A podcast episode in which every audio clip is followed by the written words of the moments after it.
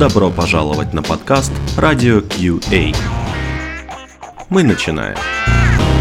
Всем привет, это снова Радио Кей, и с вами наш новый выпуск подкаста про конференции 2020. Чем отличаются конференции 2020? Они все удаленные. Меня зовут Таня, и я с вами из далекого пасмурного Амстердама и очень люблю говорить про конференции. А еще я организатор, э, соорганизатор Кей Амстердам Метапа, про который Настя сегодня будет жаловаться. И с нами сегодня Сергей Трощенков, который... Привет, Сергей, где? Всем привет, дорогие друзья. Я, как это не удивительно, но в солнечном Петербурге. Когда у нас выпуск, всегда в Питере солнце. Я не знаю, там сижу, наслаждаюсь солнышком. Я ненавижу вот. тебя. А, Переставай вот. разговаривать. Знаешь, я на самом деле люблю вот ту погоду, о которой ты говоришь, которая есть в Нидерландах, но когда выпуск, у нас все наоборот происходит. Вот. Блин. А, и с нами сегодня Настя. Настя uh, Agile Testing Coach. Представляете, эксперт по инженерным практикам. И, что важно для сегодняшнего нашего подкаста, Настя, руководитель программного комитета TechLeadConf. Настя, привет. Да, всем привет. Я нахожусь в пасмурной Москве. Наверное, это очень похоже на погоду в Нидерландах. И я сейчас завидую Сергею, потому что когда бы я не поехала в Питер, в Питере всегда было дождливо, поэтому я не очень понимаю, как в Питере может быть солнце. Настя, давай с тобой пообщаемся немножко, потому что мы, на самом деле, за эфиром уже с Настей столько всего крутого обсудили. Я э, сейчас буду повторяться, но это просто вот такой пласт информации для меня, который, наверное, для вас тоже будет интересно. Настя, расскажи про TechLeadConf немножко.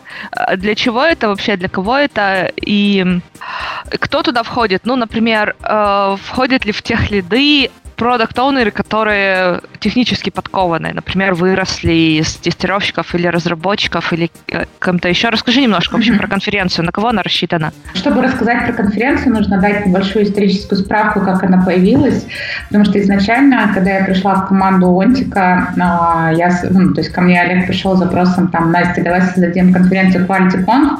Такая, о, да, конечно, но с моим экспериментальным взглядом на обеспечение качества и я искренне верю и считаю, что за качество должна отвечать полностью вся команда, а не выделенные люди с лычкой тестировщик или там QA-менеджер. Соответственно, у меня была идея создать конференцию, в которой будут освещаться все аспекты обеспечения качества, в которые, естественно, увлечены в том числе не только тестировщики. Ну, к сожалению, мне не получилось, а, а, собственно, перевернуть мировоззрение внутри отрасли, и конференцию продолжали ассоциировать с тестировщиками, поэтому, когда мы, собственно, стали готовить вторую конференцию, а, у нас возникла идея, что если мы не будем пытаться действительно покрыть все вопросы обеспечения качества, а сфокусируемся исключительно на том качестве, за которое отвечают технические люди, и в какой-то момент, когда мы приштормили, мы проводили несколько сессий, возникло понимание, что на самом деле эта роль называется тех лиды. Просто в некоторых компаниях у нее там, не знаю, инженеринг-менеджер или тим-лид, который выполняет эту функцию. То есть это именно действительно роль, а не должность. И когда мы начали а, рассматривать а, с разных сторон как раз-таки, что, собственно, делают эти люди, что входит в их там обязанности, какие у них проблемы, мы, собственно, поняли, что фактически это те люди, которые выстраивают инженерные процессы. То есть, например, у вас есть задача внутри команды ускорить процесс доставки. Кто это будет делать? Я сомневаюсь, что это сделает тем лид, если он отвечает только у вас за people management внутри команды, проводит дейлики, ретроспективы и за планирование отвечает. Скорее всего, это будут делать как раз-таки ваши а, самые скилловые разработчики, которые понимают, как этот процесс связать с теми технологиями, которые есть внутри вашего там, продукта. А, собственно, то же самое касается процессов обеспечения качества. Там, если вы QA-лид, то ваша задача не только там, построить процесс регрессионного тестирования, в который вовлечены тестировщики, тестировщики, но в целом построить именно процесс обеспечения качества, куда вовлечены будут и тестировщики, и разработчики, потому что разработчики же правят плаги, и, скорее всего, вам нужно будет донести тем же самым разработчикам, а, что, возможно, их код слишком некачественный, может быть, иногда даже продавать идеи рефакторинга, чтобы объяснять, э, что у нас есть какая-то забагованная часть системы или продукта, а, ну, чтобы повысить качество продукта э, комплексное. Поэтому мы как раз-таки решили э, создать конференцию TechLeadConf, на которой комплексно рассматривать инженерные процессы и как строить эти инженерные процессы и какие проблемы, собственно, возникают у тех лидов, помогать этим, эти проблемы решать. То есть создать комьюнити вокруг вот этих вот э, инженерных э, и которыми могут быть как CTO, то есть если ты CTO в небольшой компании, то ты не только отвечаешь за бюджеты крупные какие-то процессы общения с бизнесом, но и в том числе отвечаешь э, за то, как у тебя внутри компании развиваются инженерные практики, как развивается архитектура и так далее. Вот. Ну и при этом у нас также есть тех лиды, так называемые наши там QA-менеджеры, которые выполняют эту роль тех лида, если, допустим, этой позиции внутри команды нет, то это на самом деле нормально. Поэтому, наверное, прям формальное определение тех лида дать очень сложно. А, собственно, рынок настолько разный, что когда мы общаем, общались там с коллегами там, с Украины, с Беларуси, э, возникло прям четкое понимание, что все понимают, кто такой техлит, но во всех компаниях эта роль просто называется абсолютно по-разному. Поэтому как бы, мы скорее позиционируем себя, что мы конференция для тех, кто хочет инженерные процессы, кто хочет решать инженерные проблемы, и мы не завязаны на какие-то конкретные технологии. Ну, то есть мы конференция не, по при какую, не про какую-то конкретную технологию. Вот, это если вкратце. Ну, и отвечая на твой вопрос, Тань, про продукт, продукт оунеров у нас буквально сегодня был брифинг uh, для старта как раз-таки конференции 2021. Uh, мы тоже отвечали на вопрос, а кто же все-таки продукт оунеры для нас. И кажется, что прямо вот продукт-оунеры в чистом виде не наша целевая аудитория, но при этом мы понимаем, что есть продукт-оунеры технических решений. И вот продукт-оунеры технических решений, скажем так, внутренних продуктов, например, там, продукт-оунер какой-нибудь библиотеки или платформы, то это, естественно, наша целевая аудитория. Но если ты э, просто продукт-оунер, то, наверное, полезный контент для продукт-оунера дать мы не сможем, но мы точно хотим научить тех лидов общаться с, э, с продукт-оунерами, чтобы они могли на обычном простом языке а, бизнесу и продукт-оунерам объяснять, зачем нужно принимать те или иные технические решения. Ну, например, зачем делать дефакторинг. Ой, слушай, э, это, это очень здорово, но об этом мы сделаем отдельный большой выпуск. Слушай, я правильно понимаю, что вы сначала были в офлайне, а потом перешли в онлайн формат, или вы сразу начали с онлайна? А, сначала мы были в офлайне, то есть Quality Conf мы делали в офлайне, это было mm-hmm. в прошлом году. А, когда мы стартовали TechLead, мы сначала планировали как раз-таки делать офлайн, но так как мы стартанули как раз-таки в феврале, когда возникла эта новость коронавируса, то мы быстро переобулись. Ну, то есть быстро приняли решение, что мы будем делать это в онлайне. Ну, соответственно, сразу готовили и продумали формат под онлайн. Окей, okay. расскажи, как вам удалось это решение, потому что я знаю у многих, э, ну не у многих, но я знаю у некоторых э, организаторов очень, и даже у нас здесь, кстати, несмотря на все запреты э, и ограничения по количеству человек внутри помещения, все равно у нас, например, в метапах произошло просто очень серьезное такое падение по количеству метапов. Люди просто не готовы идти в онлайн-формат. Они очень сильно этому сопротивляются. То есть, если мы лично не можем встретиться, то зачем вообще это все? И я знаю, что по конференциям ситуация, если не по всем, то по достаточному количеству примерно такая же. То есть, организаторы конференции очень сильно сопротивляются. Вот такое прям неприятие онлайн-формата, потому что я, мы не получаем того отклика от людей. И, ну, в общем, как вам далось это решение? Насколько это было сложно? Весной оно далось не так сложно, как сейчас осенью, потому что весной мы еще не знали те проблемы, с которыми мы столкнемся, поэтому скорее смотрели на это как, окей, это проблемы, но во всех проблемах можно найти новую возможность. Ну, то есть был какой-то позитивный взгляд, и мы рассматривали это как хорошо, поэкспериментируем, возможно, из этого получится что-то крутое, поэтому команда была заряжена на то, чтобы экспериментировать, пробовать, и, по крайней мере, у меня не было проблемы с тем, чтобы мотивировать мой программный комитет. Вот. Я знаю коллег, э, которые запускали уже осенние конференции, и у них уже была эта проблема, потому что люди уже поняли проблему онлайна, поняли, что в онлайне очень сложно работать с вниманием э, пользователей, сложно работать с фокусом, потому что это абсолютно нормально, что ты смотришь какой-то доклад, на самом деле ты его не смотришь, ты его слушаешь. То есть у тебя запущен, грубо говоря, там э, запущена YouTube-трансляция на одном экране, а на другом ты сидишь, пишешь код или вообще занимаешься там каким-то митинг какой-нибудь очередной свой проводишь. Ну и, соответственно, фокуса нету, люди не задают вопросы после докладов, докладчики демотивируются, и, соответственно, все вместе. Это, конечно, начало пугать организаторов уже вот на, при запуске осенней волны конференции, то есть многие члены ПК стали просто даже отваливаться. То есть я знаю конференции, где состав ПК стал меняться ровно потому, что некоторые члены ПК говорили, что мы не верим в онлайн-формат. Вот. А, это также коснулось и докладчиков. То есть некоторые докладчики принципиально стали отказываться от выступления в онлайне, потому что не очень понимают, как в онлайне сделать то самое шоу, чтобы их слушали, ну, то есть им недостаточно обратной связи. Вот. Соответственно, все вместе это, конечно, то есть когда уже появился опыт, это людей стало чуть больше пугать, чем это было весной. Весной, когда мы переходили в онлайн, а, люди скорее не понимали, чего ждать, и соглашались. А, то есть у нас по количеству, на самом деле, для первого запуска у нас а, было, если мне не изменяет память, цифру, боюсь, а, точно не назову, больше 800, 800 уникальных подключений во время конференции. То есть для первой конференции, первого запуска в онлайне это было очень даже хорошо.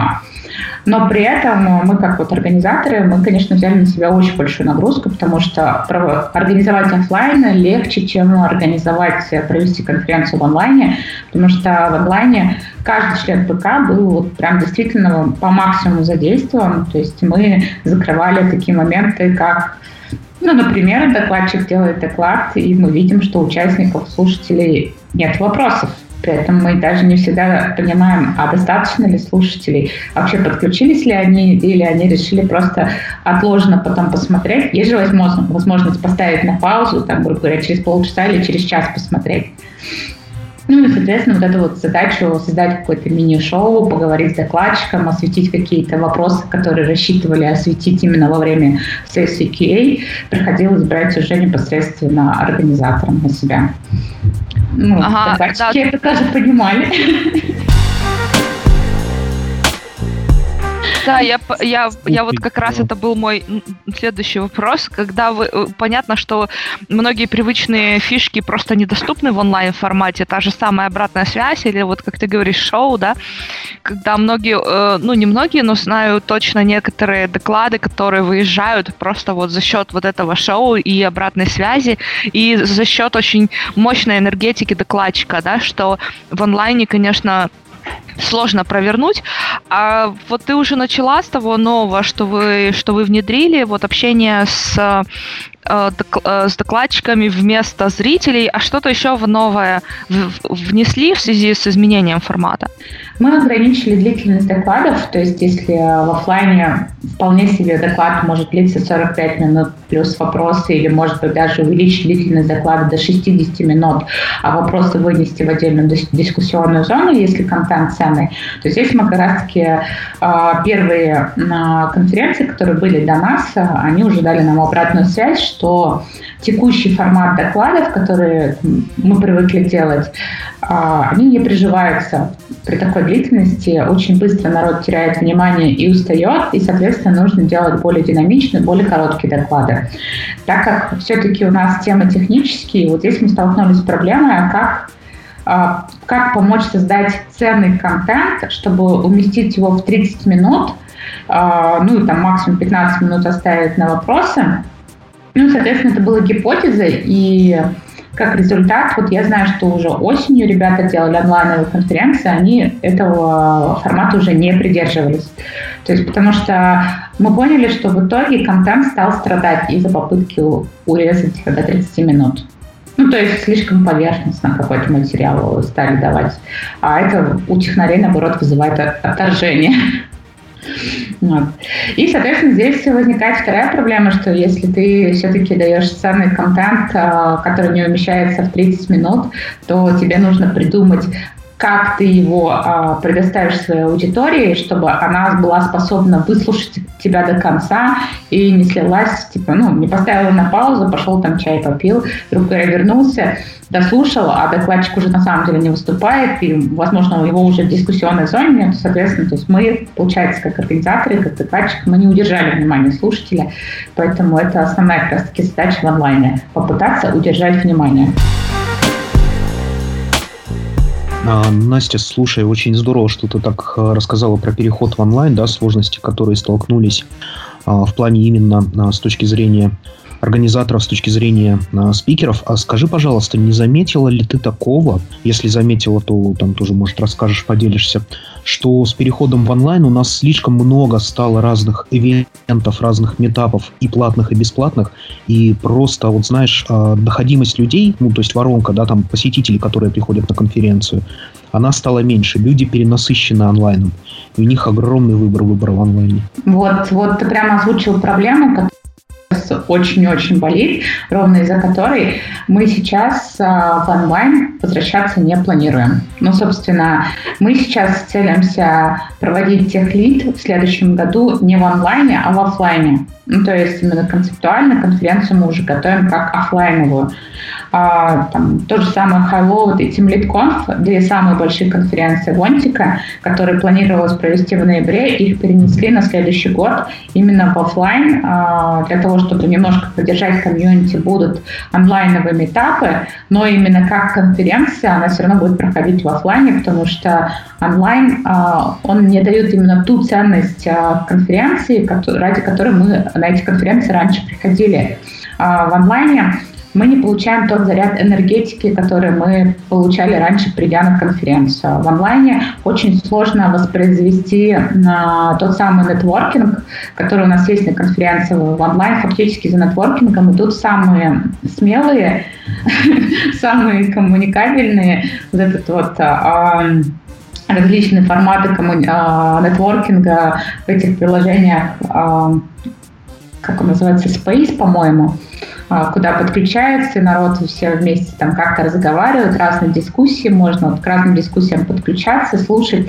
И то есть по факту а, Мое мнение, что если у тебя техническая конференция, где логично иметь в качестве аудиторию интровертов больше, чем экстравертов, то такие люди стесняются просто сами порой заговорить, они подключаются вот в эти виртуальные нетворк-комнаты, но при этом они просто могут молчать и не заговаривать, и просто слушать. Это вот та самая ситуация на конференции, когда там, кто-то один в тусовке говорит, остальные просто вот стоят рядышком, молчат и кайфуют просто того, что они причастны.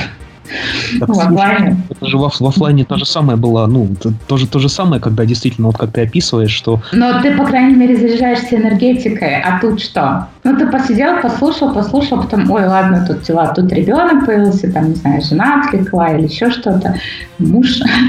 вот, ну, и, соответственно, ты постепенно уже от этого отключаешься. Ты, а на конференции ты физически присутствуешь, ты уже как бы понимаешь, я приехал, я же не буду там через час уже уезжать отсюда, к примеру если ты вдруг понял, что тебе не нравится. А онлайн, если ты понял, что... Вариантов нет, да, ты да. посажен в ту ситуацию. Ну, слушай, да, это хорошо. Безысходность такая, позитивная безысходность. Пози... Вот, да, позитивная безысходность. Ты уже понимаешь, что я час потратил, грубо говоря, на то, чтобы добраться до этой конференции. Даже если мне что-то сейчас не нравится, человек уже воспринимает эту ситуацию, что я должен что-то найти позитивное для себя, чтобы день, грубо говоря, пошел не зря. Там, пойду как минимум по стендам пройдусь, может быть, что-нибудь выиграю. Говоря. Ну, вот. А в онлайне, если тебе что-то не понравится, тебе ничего не мешает очень быстренько выключить. Особенно с учетом той конкуренции, которая у нас сейчас возникает э, с количеством мероприятий. Я просто являюсь оунером чатика канала Q-Events, а, я самый, наверное, ужасный владелец канала, потому что у меня просто не хватает времени модерировать все эти запросы, которые мне приходят там, на рекламу событий, мероприятий. Ну и, соответственно, я нерегулярно это все публикую, но я при этом вижу именно поток. А поток, он какой-то бешеный. Ну, то есть реально не бывает ни одного дня, чтобы мне не написали с вопросом «Анастасия, а не публикуйте, пожалуйста, там рекламу мероприятия». Оно будет полезно для тестировщиков. Да, какие-нибудь метапы, конференции, в которых есть там сетка какая-то. И откуда они все берутся, я не успеваю просто за этим следить. Я не понимаю, люди то есть, как будто только этим занимаются, что создают онлайн-метапы, онлайн-конференции, какие-то э, IT-пати, IT-найт и так далее. Там, я уж даже запуталась во всем этом, что происходит. И как бы вот, вот она наша реальность, в которой мы живем, когда заходишь, смотришь бесплатно, бесплатно, бесплатно, там номинальная стоимость полторы тысячи, три тысячи рублей. Там, это же, в принципе, то же самое сказалось и на отрасли с образовательной треком, а, потому что, получается, онлайн-конференции стали конкурировать а, с образовательными организациями типа ОТУСа, нетологии и так далее. То есть фактически многие стали воспринимать конференцию как ну, альтернативу онлайн-образованию. И она действительно, вот как тебе кажется, конференция может дать образование?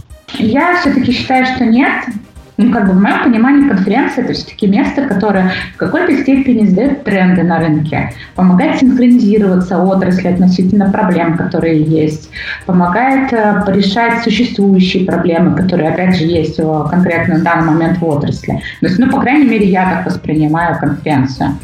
Но из того, что я сейчас вижу, все эти метапы, конференции, которые вот как грибы растут после дождя, ну, они начинают преследовать образовательные цели. Ну, в стиле как стартануть э, авто, а, ферму автотестирования для мобилок. Вот недавно тут видела на одной из такой конференции.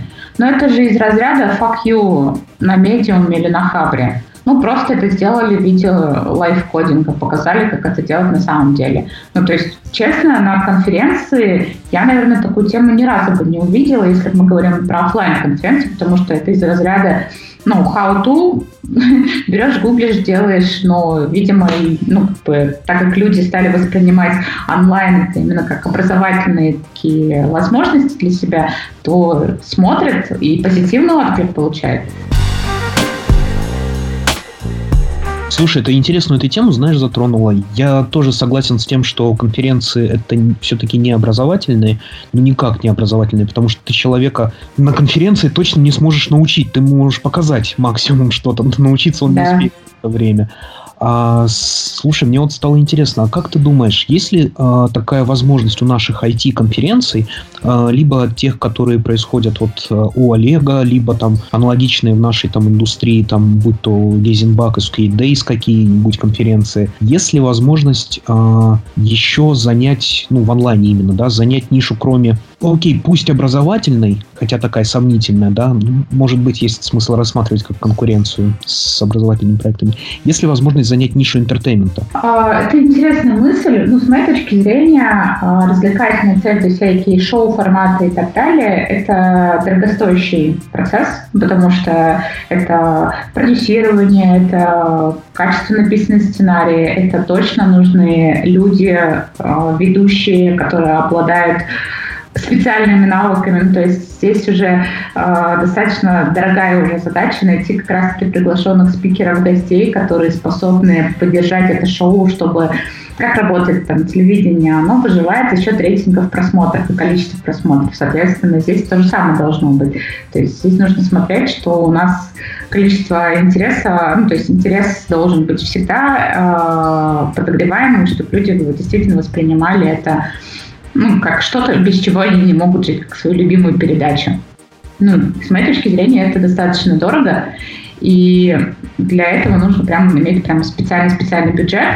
И так как это на самом деле практически не окупается, то здесь должна быть отдельная ветка зарабатывания денег у организаций, которые это делают. Ну, то есть я это вижу как, что мы делаем шоу для чего? Для того, чтобы подогревать интерес, может быть, к офлайновым конференциям, чтобы в итоге там офлайновые конференции наши не вымерли, и когда ситуация стабилизировалась, мы таки запускаем офлайновые конференции, и все помнят, что точно у нас же есть вот эта конференция, там, потому что было шоу, которое время от времени там, нам напоминало, и мы не забыли, а, на каких именно конференциях нам было интереснее всего.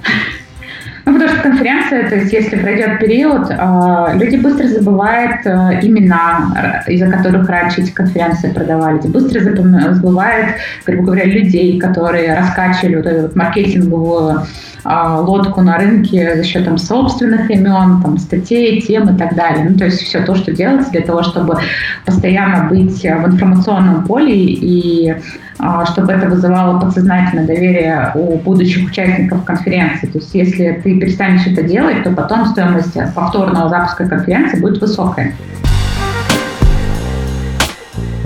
Поэтому сейчас, да, я думаю, формат э, шоу, который запускают э, некоторые наши участники рынка, э, ну, в какой-то степени он должен помочь.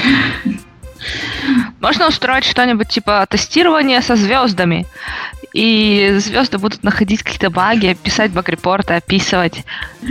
Тест-кейсы, его, слушай, я бы его здесь посадил бы на свой проект вот звезд, пописали тест-кейсы, баги, отлично. Да, потом они начинают осваивать автоматизацию, знаешь, и все там очень э, следят за перипетиями, и как все от Hello World переходят к каким-то отдельно определенным функциям. О, не, на самом деле а, онлайн, в котором мы сейчас живем, он точно требует а, какого-то контента, ну, то есть наша душа, она все равно будет требовать какого-то контента, говорится, хлеба и зрелищ. Вопрос в том, во что это все выродится, потому что поддерживать онлайн э, дорого. Ну, то есть э, это либо на энтузиазме, либо в него нужны инвестиции, чтобы это было качественно, а не так, что, ну, очередной Zoom метап, к которому можно подключиться, что-нибудь послушать, если не понравится, можно отключиться. То есть делать прям продакшн, ну, это стоит денег. Ну, соответственно, не все организаторы могут себе это позволить. Но организаторам вообще тяжело. Понятно, что конференции сами по себе не бесплатные, и для организаторов тоже. Это одна из причин, почему конференции стоят денег с разными. Да, да, это точно. Ну и опять же, с онлайн у нас, если посмотреть, на стоимость билетов, там, я не знаю, видели вы или, или не видели, три с половиной, семь, десять максимум, я не знаю, мне кажется, я дороже 10 тысяч билета за онлайн не видела, и то 10, мне кажется, это уже из разряда как дорого. Потому что народ не привык платить за онлайн. А онлайн у многих воспринимается как запись которую ты можешь легко в любой момент получить. И что уж греха таить, даже я воспринимаю это так. Ну, то есть есть конференции, которые мне интересны, но при этом ну, как бы я не всегда готова за них заплатить, потому что я понимаю, что в принципе я могу подождать пару дней, ну, может быть, неделю, и появится запись открытом доступе. Ну, может быть, частично открытом, то есть коллеги ссылочку дадут, там, коллеги по отрасли ссылочку дадут на закрытый плейлист. И, в принципе, я все эти доклады смогу посмотреть. Ну, как бы, вот, и по такой же логике, в принципе, действует, я думаю, не одна я, и, соответственно, это влияет на то, как окупаются или не окупаются эти онлайн-конференции. Поэтому Слушай, Настя, ну здесь та же самая ситуация с офлайном. Ты можешь прийти на конференцию, посмотреть доклады, либо можешь подождать какое-то время, когда появятся записи докладов. Смотри, на офлайн люди идут зачем? Не только за контентом. За офлайном люди... Не за контентом, это верно. Да, да. А онлайн воспринимается как контент. Вот в чем дело. То есть в онлайн пойдут только, ну, то есть покупают э, те, кто действительно готов общаться, кто понимает, что контент не, ну, не самое главное, что важно там тот нетворкинг, который они могут получить. Соответственно, вот я даже сейчас сама смотрю, то есть у меня там есть идея сходить там, на парочку там, обучений, а, которые я, в принципе, знаю, что я могу просто купить а, готовые видеозаписи этих вебинаров, либо же я могу пойти на прям вот именно онлайн обучение. И здесь я прям взвешиваю, там, по одному обучению я понимаю, что я просто потрачу деньги и куплю видосы, а по-другому я хочу именно пойти в онлайн-группу, потому что мне там нужно именно общение, то есть прямая обратная связь, со спикерами, которые будут во время этого обучения давать мне эту обратную связь и там те люди, которые будут учиться, чтобы я имела возможность с ними общаться. То же самое на конференции. Пойдут те, кто готов голос подать. Э, слушай, я вот была буквально в четверг на такое онлайн мероприятие. Я не знаю, проводятся ли они у вас, но у нас есть такие мероприятия, называются Hacker X. Mm-hmm. И они, э, это типа спид-дейтинга только в найме. То есть, когда оно было в офлайне, э, я туда не ходила, но э, они меня постоянно приглашали, я туда не ходила, потому что меня вообще на самом деле напрягает такая ситуация, когда ты сидишь за столом, а перед тобой меняются каждые пять минут HR, которые тебе что-то хотят рассказать. Э, мне, честно говоря, такой поток людей просто некомфортен, но тут они в связи с э, ковидом сделали онлайн мероприятие, это уже второе их онлайн-мероприятие, и такие я решила туда пойти. Слушай, так вот там вместо э, эм, hiring, hiring event а получился такой э, networking event, потому что их система, которую они использовали, она автоматически каждые пять минут меняет тебе собеседника, но при этом она не учитывает, кто собеседник. То есть это HR или это, это девелопер или это тестировщик. И вместо реально hiring event а получился такой networking больше event, потому что по большей части ты общаешься ну, с такими же, как ты. И если тебе интересно, там есть специальный чатик, ты можешь потом продолжить общение с этим человеком, не ограничиваясь пяти минутами. А как ты думаешь, можно такое на конференциях использовать, или оно будет вообще бесполезно? Я думаю, что можно, но по количеству людей, которые потенциально подключатся на конференцию, и те, которые придут на этот, на, скажем так, нетворк, вот этот спиддейтинг, ну, может быть, 10-20, в лучшем случае, может, 30% подключатся. Мне, ну, то есть меня не покидает ощущение, что у нас люди не привыкли вот к такому открытому общению, то есть э, к открытому взаимодействию, если ты человека лично не знаешь, просто в онлайне взять, начать с ним общаться. Давай начнем просто даже на работе. Если ты э, не знаешь э, коллегу, то сначала ты в любом случае попытаешься с ним предварительно списаться, сделать какой-то интервью с письменной, объяснить, кто-то что-то, и только после этого ты назначаешь с ним созвон, и я сама наблюдаю, как меня многие коллеги э, оттягивают момент э, голосового общения с теми, кого они не знают лично. То же самое, в принципе, на конференции. А тут мы, получается, себе условия, типа, ой, вы должны общаться. Ты там понятия не знаешь, не имеешь, кто к тебе подключится, но тебе нужно поговорить. По-моему, это очень энергетически затратно, и не все на это рискнут пойти. Здесь я согласна, да, это очень энергетически затратно. И действительно, да, на работе, вот у нас была недавно, буквально две недели назад, конференция внутренняя, онлайновая на 4 дня. И да, ты действительно права, с теми докладчиками, с которыми мне было интересно пообщаться, я сначала э, списывалась, э, писала им э, интродюсировала себя, писала им, э, на, на какие темы мне было бы интересно пообщаться, и только после этого мы назначали с ними встречу и обсуждали, mm-hmm. собственно говоря, вопросы. Ну и получается, опять же, Тань, ты сама по себе коммуникабельный человек. Начнем с того, что ты ведущая подкаста, и я предполагаю, что ты специально не избегаешь общения с людьми.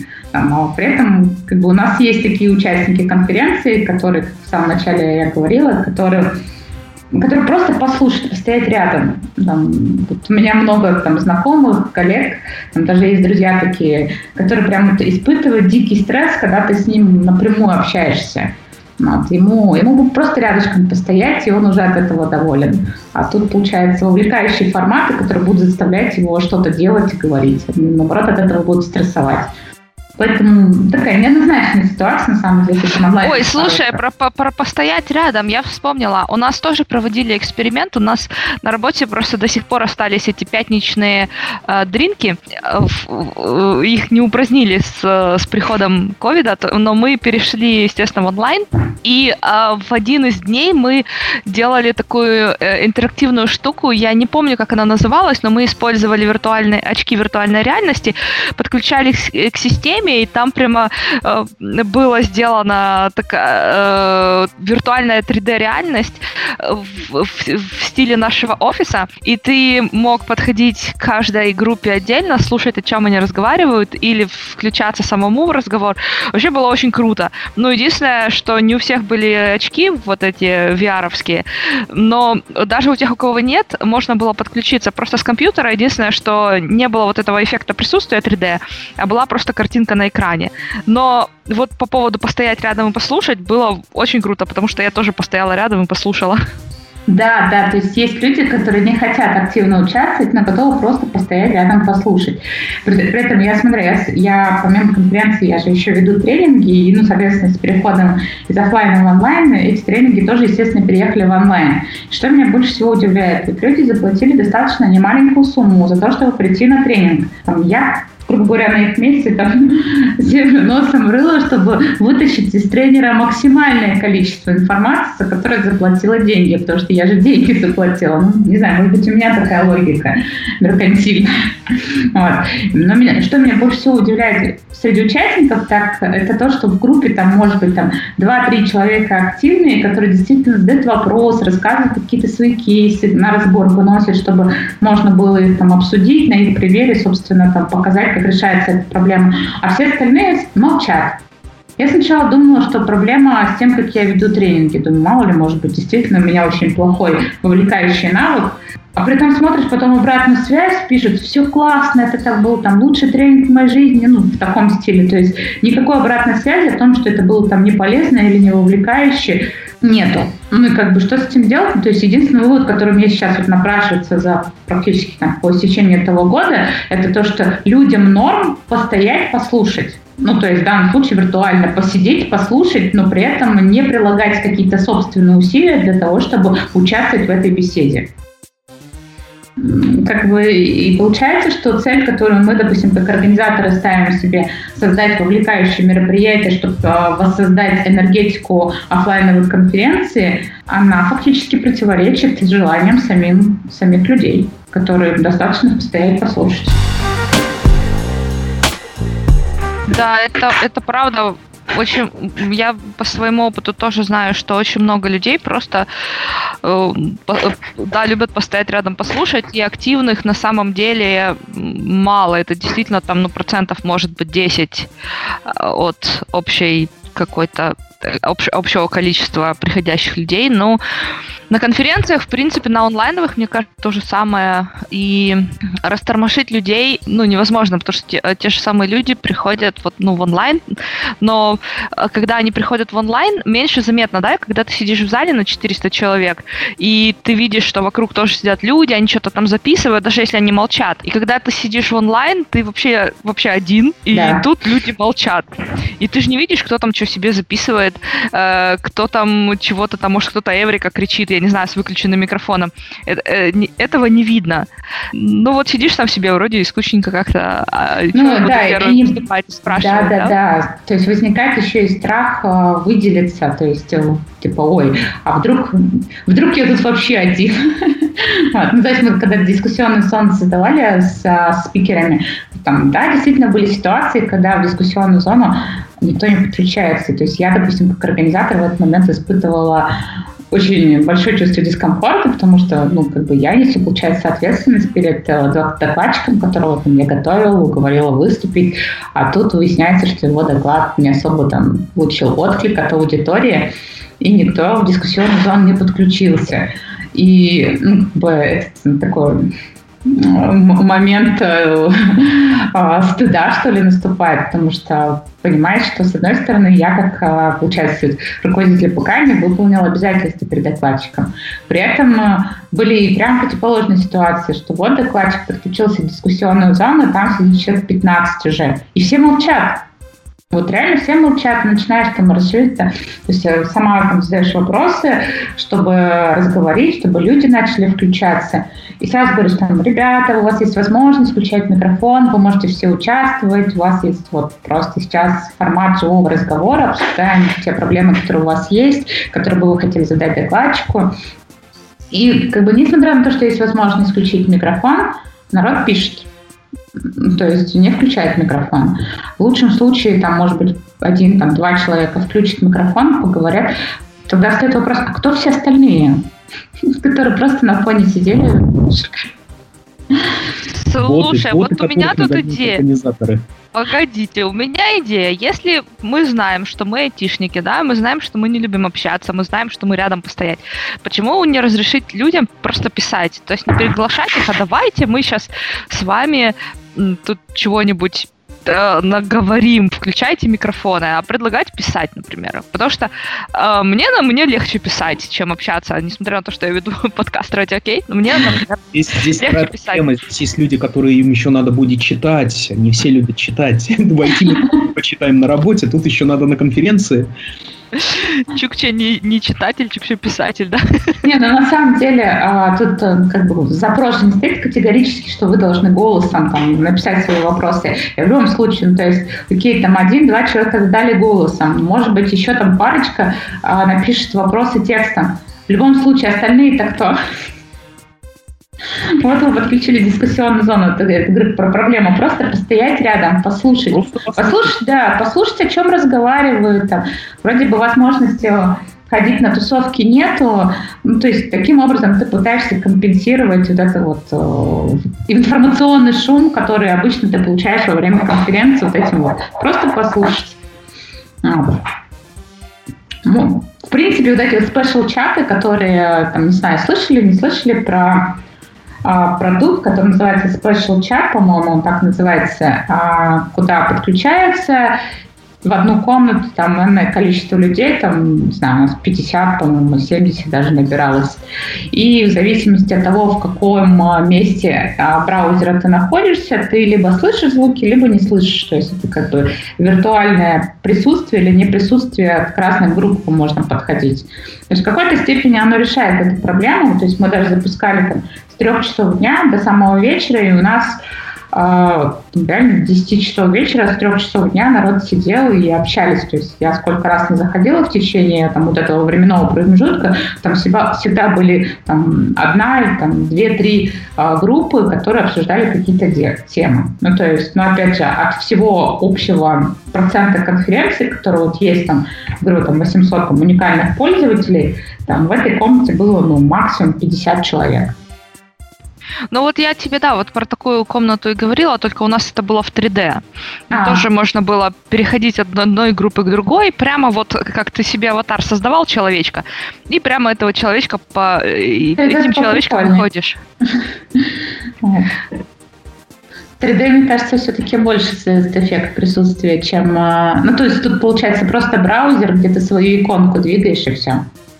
А там можно, можно было ходить, да, переходить от одной группы к другой, рассматривать там картины на окнах, ой, на стенах и так далее. Э, но, опять же, тут нужна, нужны дополнительные девайсы. Mm-hmm. Вот даже у нас, да, казалось бы, IT-компания, и то у нас VR-очки не у всех. Mm-hmm. А так, если на 800 человек конференция, ну, определенно, да, не знаю, половина будет без них. У меня на самом деле есть, э, ну, то есть, э, как мое личное ощущение, то есть я вижу, что если у нас онлайн, э, ну, то есть коронавирус и все последствия из-за него там еще на котик затянется, общество точно начнет меняться, ну, то есть наше, я имею в виду, IT-сообщество. Вопрос лишь в том, куда это все изменится. Потому что по офлайну, честно скажу, вот запустили продажи там на офлайн. Не сказать, что дикий спрос. Ну, то есть прям возникло две проблемы. Первая проблема – это то, что компании запрещают э, прям своим сотрудникам идти на офлайн конференцию потому что это риск. То есть ты, получается, идешь в место массового скопления, я же тебе что, э, твой работодатель должен оплачивать потенциальный риск? Ну, как бы нет. А, соответственно, некоторые компании прямо официальную позицию такую вывели, что мы оплачиваем только онлайн а, а офлайн посещение конференции не оплачиваем. Это раз. Вторая проблема, которая возникла, это сами докладчики. То есть часть докладчиков прям стала отваливаться, когда услыш, слышала про офлайн, они говорили, что нет, мы не будем выступать на офлайн конференции, потому что мы, ну, там, у нас там типа в семье есть люди в зоне риска, поэтому мы не будем рисковать. А, соответственно, мы как организаторы сталкиваемся, получается, с двумя проблемами. Сложности с продажами, потому что львиная часть продаж в офлайне, она происходит за счет корпоративных продаж, когда компании платят ну, соответственно, вторая проблема – это докладчики, причем иногда даже очень ценные докладчики, на которых ты там делаешь ставку, они в итоге говорят, что в офлайне я не могу, но могу сделать типа онлайн-трансляцию. И получается, что это? Что мы должны сделать офлайн, но лицо докладчика транслировать как, как в онлайне. Ну, как бы вот такие вот проблемы стали возникать. Поэтому, честно, я даже не представляю, что нас будет ждать весной. А, есть гипотеза, что люди, наоборот, настолько устанут от э, онлайна, что, грубо говоря, ломанутся в офлайн, как это было летом, что люди устали сидеть э, дома, и летом на всякие кон- концерты, тусовки, там все эти рестораны и так далее, они были битком забиты. В парках, как говорится, было не протолкнуться, потому что людям хотелось, а, хотелось немножко отдохнуть, выйти на улицу, как говорится. А, возможно, такая же ну, то есть э, такое же будет поведение, такой же поведенческий паттерн мы словим весной. Но опять же, это гипотеза. А может быть, наоборот, люди настолько перепугаются или адаптируются к этим онлайновым условиям, что, ну, и будет, ну, типа, лень идти куда-то. Зачем, если всегда есть там онлайн-трансляция? Ну, узнаем об этом весной. Я читала тоже какое-то одно из мнений о том, что люди просто настолько уже устали от э, вот сколько у нас уже месяцев 9 длится это, mm-hmm. это все, что сейчас просто они, эм, ну, ни, ни один нормальный организм не может выдерживать стресс такое продолжительное количество времени. Поэтому сейчас люди просто стряхивают это с себя и начинают вести себя эм, менее или более рискованно, ну что ли, скажем а... так. Просто потому что уже накопилась общая усталость от э, всей, э, всей этой движухи и, в общем, в общем, вот тут, тут видишь, тут есть на самом деле две палки, а, ну, два конца палки, говорится, эта проблема. Первое, это как раз-таки то, что с одной стороны, да, люди устали, с другой стороны, мы все-таки работаем а, в IT-сообществе, которое само по себе более осознанное, чем а, другие представители нашего общества. Поэтому ну, давай так, среди IT-сообщества не так часто встретишь э, людей, так называемых антимасочников, которые начинают там, передавать всякие сплетни о том, э, что это все заговор правительства ради э, зарабатывания денег на продаже масок и так далее. При этом такие всякие бредни ты услышишь достаточно легко от людей, представителя не IT-сообщества, скажем так. Вот, соответственно, я просто то, что вот сама там наблюдаю, а, люди чаще да, там, выходят на всякие вот эти вот интерактивные офлайновые мероприятия, а, не IT, ровно потому что они сами себе внушили, что там, на самом деле эпидемия не существует, это все заговор правительств, а со стороны IT-сообщества более высокая осознанность. Здесь люди уже понимают, что если ты идешь на конференцию, то ты потенциально рискуешь, и ты можешь там эту заразу принести к себе домой. И здесь уже срабатывает как раз-таки реакция, как бы сильно ты не устал от офлайна, ты не имеешь права там рисковать собственными близ, близкими и так далее, если у тебя есть эти самые близкие, за которых ты несешь ответственность. Вот. Поэтому, с одной стороны, да, есть э, люди устают, будут более рискованные, с другой стороны, мы имеем более осознанную аудиторию. Окей, хорошо. Я на самом деле подумался о такой штуке, просто о перспективах да, вот этого нашего будущего, нашей сладостной весны, которая так или иначе наступит. Я надеюсь, что 2020 год не закончится через месяц. В этом, знаете, может появиться какое-то такое совмещение онлайна и офлайна. Ну, что мне сейчас в голову просто стрельнуло. Я сидел и думал, вот, э, пока тебя нас слушал, да, сидел, mm-hmm. что такое может быть. То есть вообще на уровне бреда. Ну, я вспомнил э, вот это, помните, массовое помешательство на покемонах, Pokemon Go. Mm-hmm. А, АР, добавился АР в реальный мир. И конференции, возможно, да, они уйдут в такую, в такой формат, что человек будет э, не в каком-то месте, месте тусовочном, но ему надо будет выйти из дома, ему надо будет что-то сделать для того, чтобы он попал на условную конференцию. Будет это сделано там через дополнительную реальность. Будет это сделано еще там через какие-нибудь, может быть, через какие-то квесты, где QR-коды надо, когда надо по городу будет человека собрать. Но главное, чтобы их не, не перепутали с ребятами, которых бегают глаза и которые что-то копаются в саду и огороде. Но, тем не менее, возможно, это может быть такое и будет, что для того, чтобы попасть в какой-то зал, тебе, ну окей, надо хотя бы 50 метров от парадной, а, от подъезда, от парадной, от дома отойти, может там что-то с точки зрения AR сфотографировать, может еще что-то. И тогда у тебя появится доступ, там, может, через телефон еще как-то. Вот. Может, ты будешь там видеть дополнительно людей, кто тоже там такое же расстояние прошел, такую же точку сделал. Ну, не знаю, что-то такое. Вот. До весны время есть. можно подумать, можно придумать. Ну, У меня появилась идея для стартапа внезапно. На самом деле, тема с AR конкретно в России, мне кажется, не взлетит. Ну, то есть у нас очень мало пользователей, которые имеют доступ к таким устройствам. И мы, когда проводили тех лид, э, собственно, весной, я вот что поняла. Ну, то есть из-за того, что мы онлайн-конференции на тот момент еще не были настолько там распиаренными, и их не было так много, собственно, мы смогли попасть в ту самую волну, когда к нам достаточно много как раз-таки новых пользователей, новых участников подключилось, которые ранее вообще не были аудиторией Онтика, и многие из них вообще были на конференции первый раз, и среди участников были представители дальних регионов России, у которых а, в обычное время вообще нет возможности там, приехать в Москву или в Питер на конференцию, или даже в Новосибирск.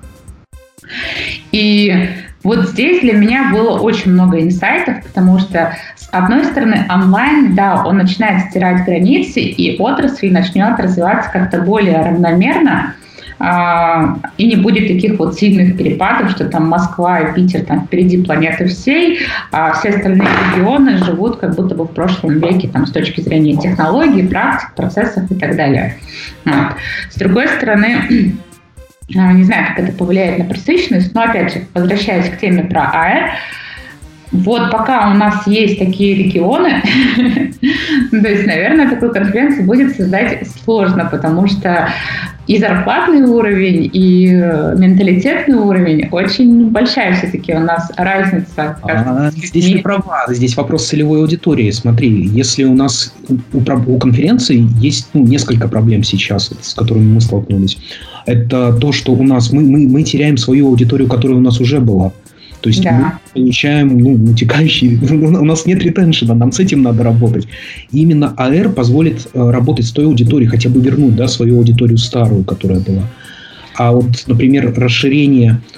Вообще, на самом деле, я допускаю, что э, у IT-аудитории из э, регионов тоже, ну, я не беру там в учет, э, может быть, э, малобюджетных разработчиков, но разработчики, работающие там на крупные компании в центрах, либо на зарубежные компании в регионах живут и вполне живут здраво. И эти разработчики могут стать новой целевой аудиторией. У этих разработчиков наверняка есть телефоны, которые AR поддерживают.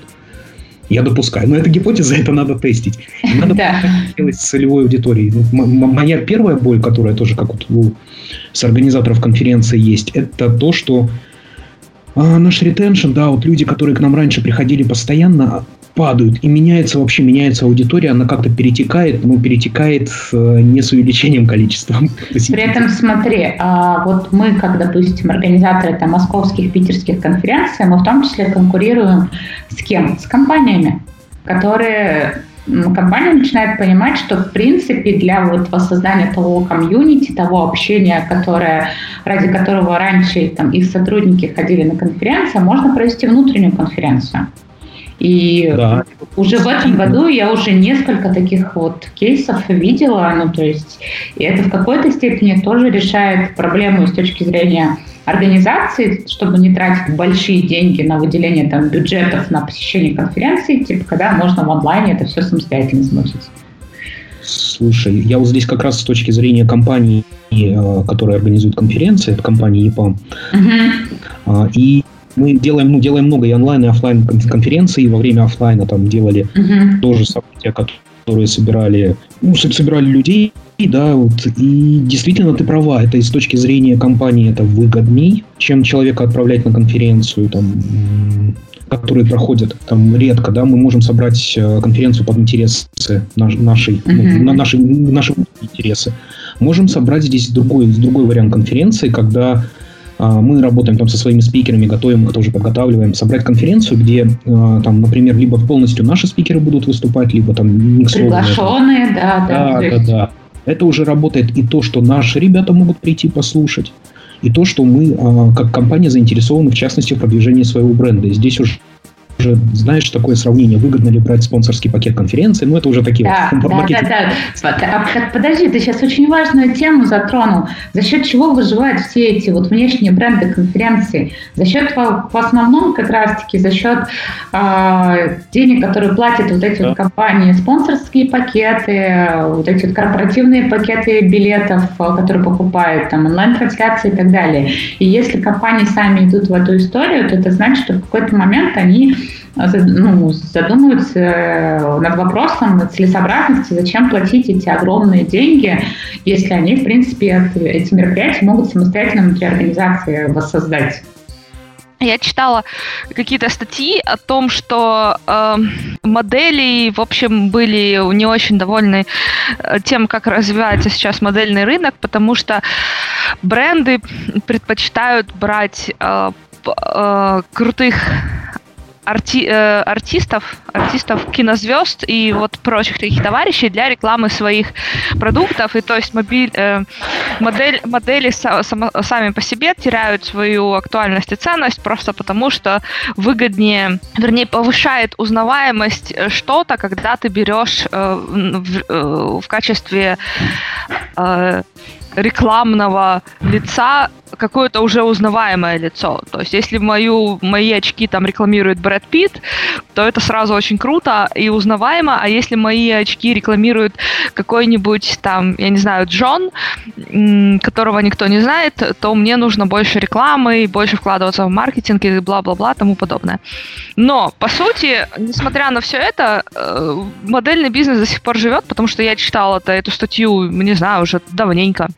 Но я не вижу снижения моделей и драматическое увеличение кинозвезд на бигбордах. Э, может быть, и с конференциями выйдет точно так же. То есть каждый займет свою нишу и будет в ней развиваться. И, в принципе, IT-отрасль-то увеличивается постоянно. У нас постоянно растет количество айтишников, э, вот, и постоянно растет количество проектов, и мы переходим сейчас в онлайн, и это еще больше сказывается. Может, мы просто займем каждый свою нишу и будем работать в ней?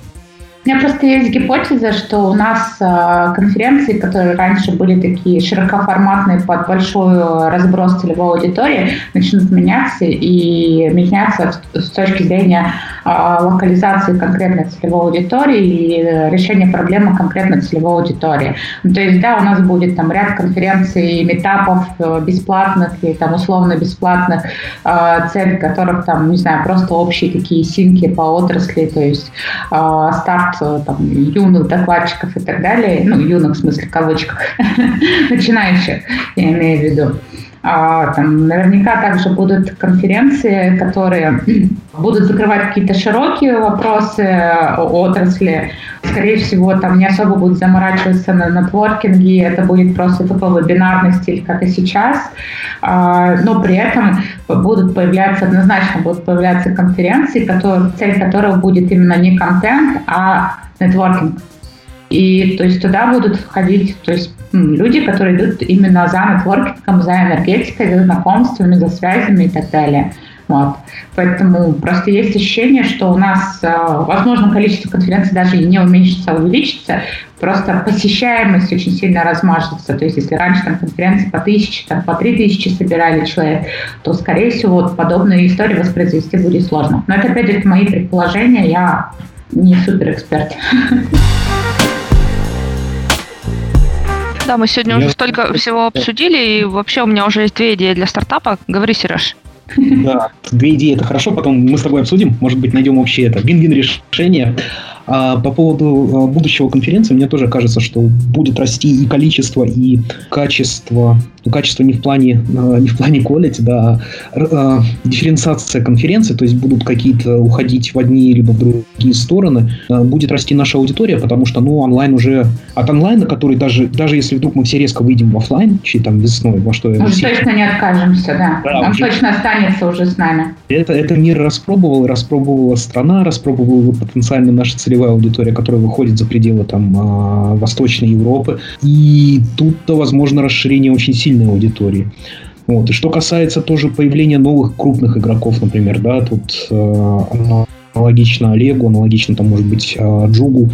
А, я думаю, они будут появляться именно, вот, знаешь, а, компании, группы людей, которые фокусируются на ивентах, на конференциях. Компании на этот рынок не полезут, потому что, ну, это ты прекрасно представляешь. Я думаю, чтобы слушатели тоже понимали. Сделать конференцию на бумаге легко, но в реальности начинаются такие нюансы, такие вещи всплывают, что чтобы этим заниматься, это действительно должна быть ну, полная... Ну, давай, Google делает свои конференции. Да, конечно. Google делает, Microsoft да. делает свои конференции. Да, что мешает крупным компаниям, крупным игрокам на рынке тоже делать свои конференции? Так нет, ничего, ничего не мешает. Они нет, делают... я, я тебе к тому, что кажется, что наоборот у нас будет дополнительная конкуренционная составляющая и со стороны компании. Слушай, здесь интересный момент.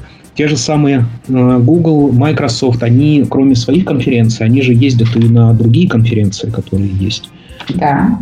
И они в этом смысле тоже поддерживают, поддерживают индустрию конференции и прочее. То есть разные, немного разные цели, немного разная целевая аудитория, разное позиционирование этих ивентов. Именно здесь, я думаю, поэтому, скорее всего, не будет э, конкуренции, будет поддержка. Но вот если компания решит занять рынок конференций, не э, рынок... Не, она полностью занимать-то не будет, я думаю, что нет. Я думаю, что, скорее всего, просто чуть-чуть спрос-то все-таки уменьшится от компании. То есть те компании, которые раньше готовы были спонсировать другие конференции за счет э, Э, спонсорских пакетов и так далее, возможно, сейчас в эту историю будут уже не так смело идти, особенно если увидят value от э, конференций, которые они проводят. Даже сейчас мы в Тинькофф, а я просто работаю, основное место работы у меня Тинькофф, э, проводим там конференцию Тинькофф Agile Days. И там у нас половина спикеров, больше половины, это вообще спикеры не из э, Тинькова. Ну, то есть это достаточно звездные ребята у нас в Agile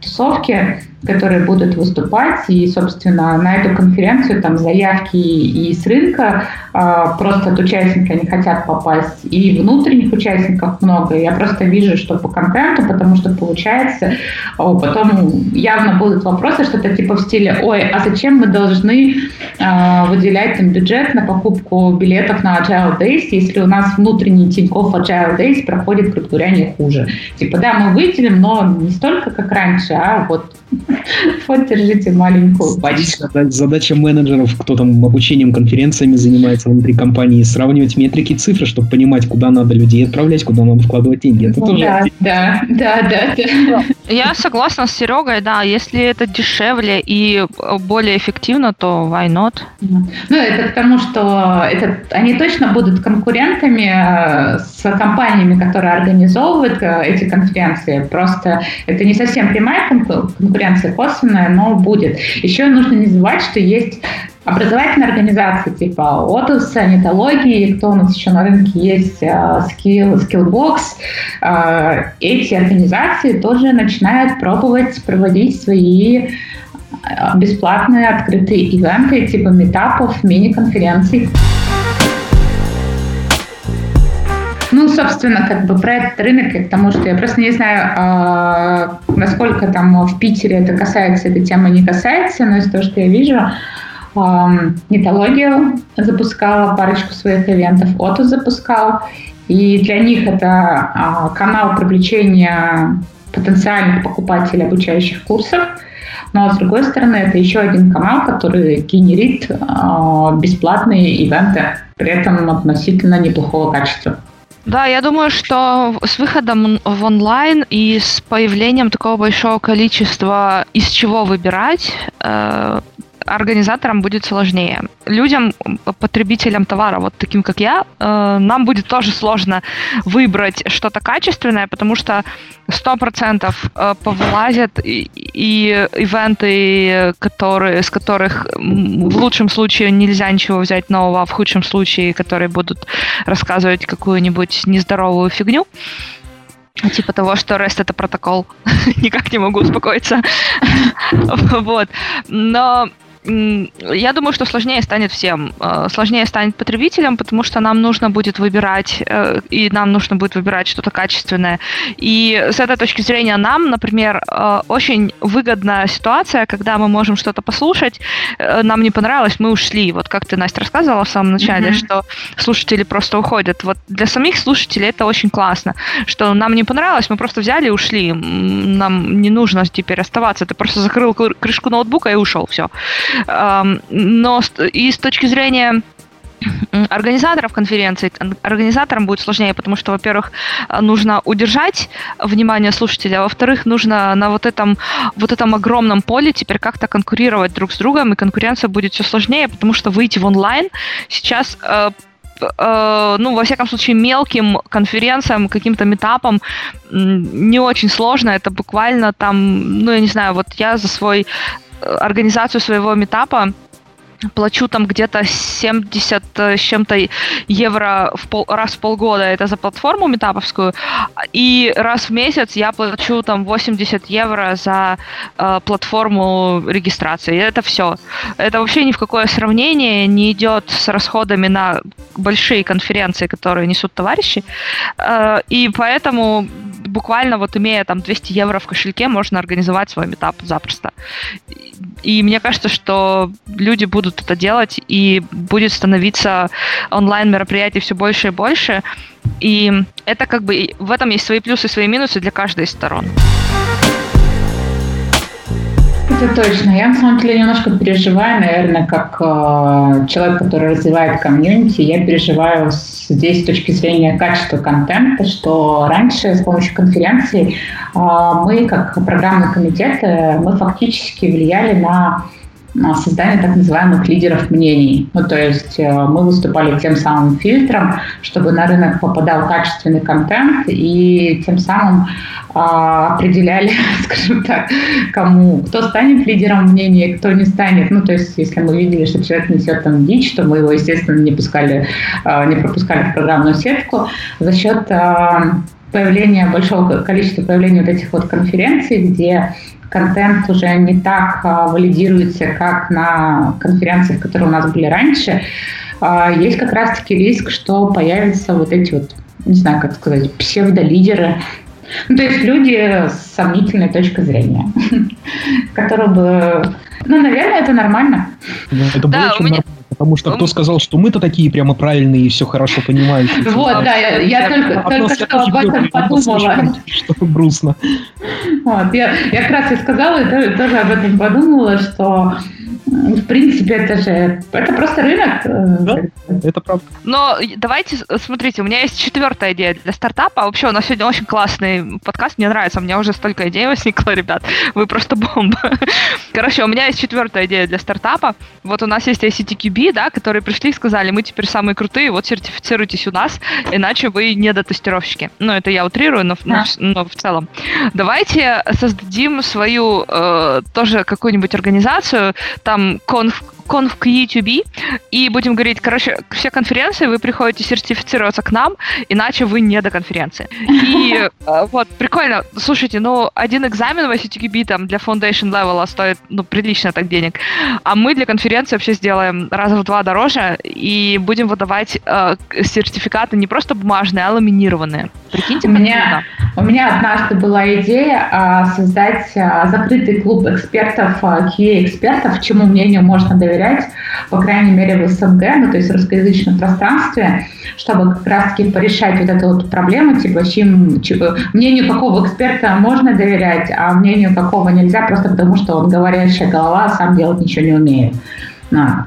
Я помню, что мы как-то тоже во время одной из конференций с а, спикерами общались, смеялись, что и, типа сделать а, членский взнос, сдачу экзаменов, а, тем самым типа контролировать качество экспертов на рынке. Но что-то не взлетело идти. Да, потому что ты знаешь, для того, чтобы к экспертам, вот к таким экспертам прислушивались, нуж, нуж, нужна маркет, э, маркетинговая политика, и нужно очень много вкладываться в продвижение для того, чтобы о тебе знали другие люди, чтобы они к тебе прислушивались. Потому что если ты такой сам, сам сделал себе клуб экспертов, а о твоем клубе экспертов никто не знает и к нему никто не прислушивается, то в этот клуб экспертов никто и не пойдет. А, поэтому э, это я, конечно, рассказываю тут про идеи для стартапов, но... Клуб должен заниматься, а, если, если хотим мы такой клуб, если вы хотите, сори, хотим. Я, я уже начинаю присваивать себе немножко, сори.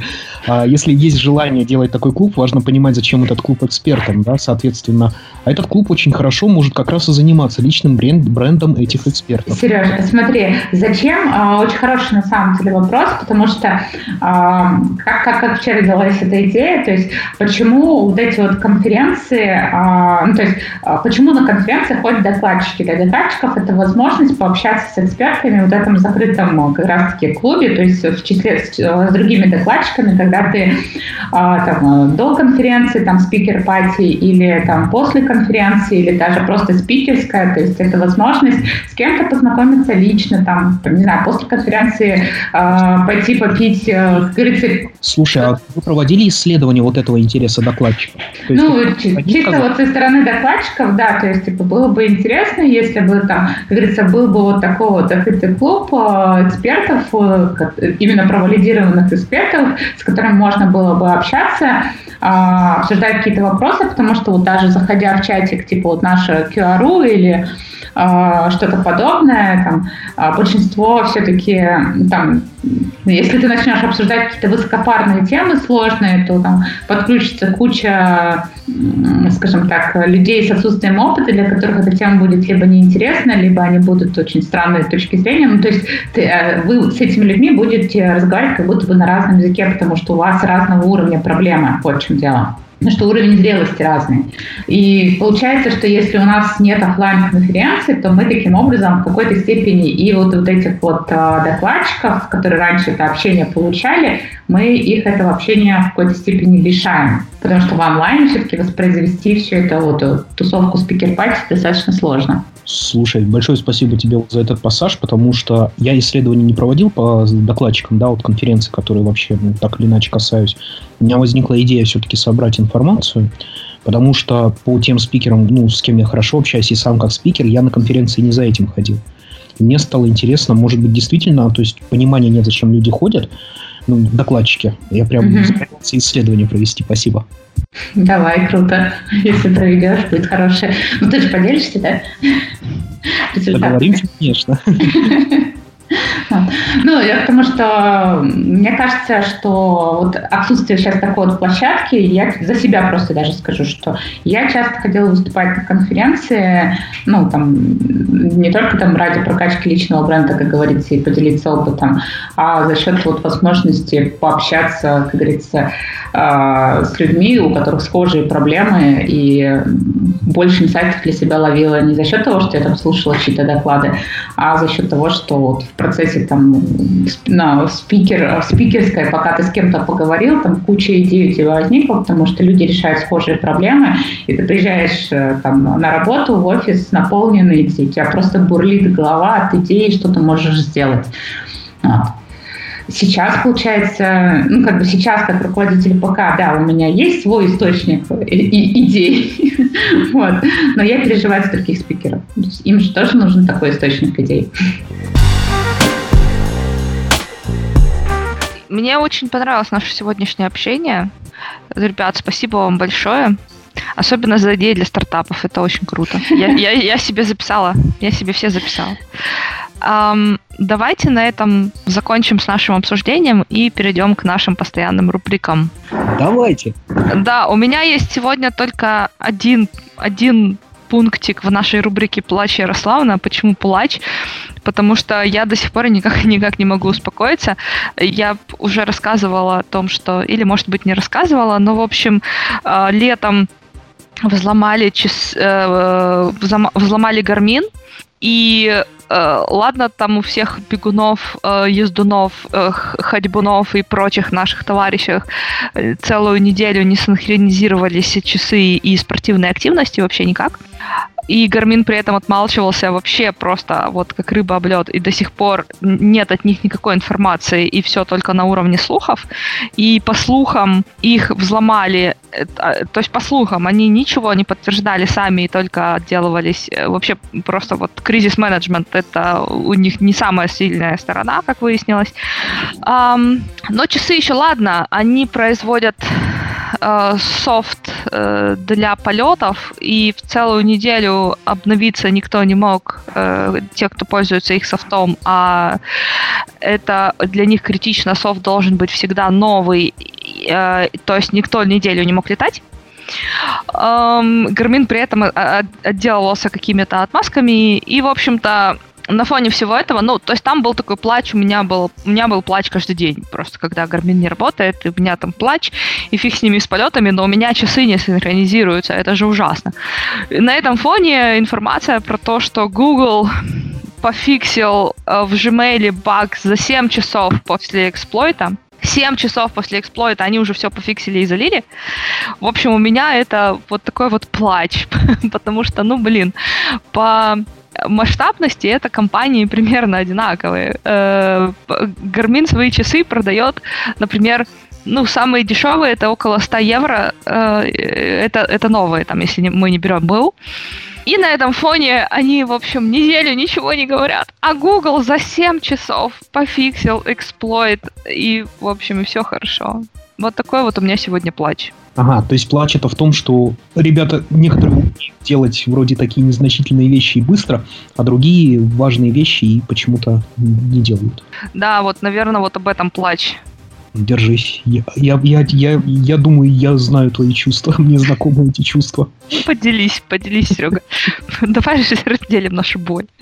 Я на самом деле заметила, что сейчас многие компании а, в погоне за технологической или там продуктовой составляющей забывать, что продукт — это комбинация сервиса и платформы. И если сервис страдает, неважно, какой крутой продукт ты делаешь, потому что именно это больше всего разочаровывает пользователей. Ты знаешь, я думаю, что это сейчас касается всех. Это то же самое можно сказать, например, про разработчиков, тестировщиков, то есть про эти ребят, э, про то, что хард-скиллы сейчас ценятся на том же уровне, на котором и софт-скиллы. То есть mm-hmm. если ты очень крутой разработчик э, или там очень крутой тестировщик, это совершенно не будет иметь никакого значения, если ты сидишь там, я не знаю, бухай Э, социопат, да, сидишь там букой где-то в углу, ни с кем не общаешься, никому не помогаешь, ни у кого, никому не задаешь вопросы, всех там посылаешь, когда к ним кто-то, к тебе кто-то приходит. Ну, то есть при этом, мне кажется, уже не важно, насколько ты крутой как специалист, просто потому что на коллектив ты действуешь очень разлагающе, работать с тобой никто не хочет. Смотря какие задачи стоят и в какой области у тебя экспертиза в харде. Если ты владеешь Фортраном 66, либо Каболом, господи, прости, и больше нет, тебе надо поддержать банковскую систему, в которой вертится несколько миллиардов долларов, я думаю... И никто, кроме тебя, не знает, как это. Да, я, я думаю, как бы... Нет, тебя, конечно, как на упыря будут смотреть, безусловно. И если найдут еще друг такого же человека, ну, который будет э, более душечкой, чем ты, то его, скорее всего, возьмут. Но именно в сравнении. Именно в сравнении. Но при этом ты все равно будешь получать самую большую зарплату. Естественно. И увольнять твоих директоров, которые на тебе говорят, тебе надо развивать навыки общения. Ты такой, что? Все, директор завтра не работает, понимаете? Потому что ты можешь поддержать... Мне кажется, мы даем токсичные советы сейчас Ну что поделать? Ну жизнь такая. Да, если ты токсичный мудак, учи кабол. И тогда тебя никогда в жизни не уволят. Ну, может быть, может быть, а может быть, работы не найдешь. Тут риск. Но с другой стороны, раз ты такой токсичный, нехороший человек, то рискуй. У нас можно говорить слово жопа в эфире, Сереж. Я знаю, что можно, я просто не позволяю себе. Пардоньте, Петербург. О, блин. Пардоньте, Амстердам. Ну, нормально. На этой положительной ноте давайте завершим сегодняшнее обещание. Спасибо большое, Настя. Это вообще была шикарная беседа. Я столько нового для себя узнала. Блин, очень круто. И, кстати, спасибо за, за беседу перед выпуском. Я оттуда еще больше узнала. Это было очень круто. Спасибо большое, Настя. Спасибо, что пригласили. Было интересно пообщаться, познакомиться в виртуале. Да, Сереж, тебе тоже спасибо за то, что ты э, к нам присоединился и разбавил наш прекрасный коллектив собой. собой. Что-то я не то ляпнула сейчас, да? Блин. Сереж, спасибо, что ты пришел. Мы тебя очень любим. Я Ну, рад я. пообщаться, было очень круто, очень продуктивно и очень интересные инсайты. И, Татьяна, я надеюсь, ты поделишься идеями стартапов и той информацией, которую рассказывала Настя до записи выпуска. Ха-ха. А что мне за это будет? Договорились? Окей, договариваться мы будем после эфира. Всем спасибо, что вы нас слушали. И до новых встреч. Не переключайтесь. Всем пока. Добро пожаловать на подкаст «Радио QA».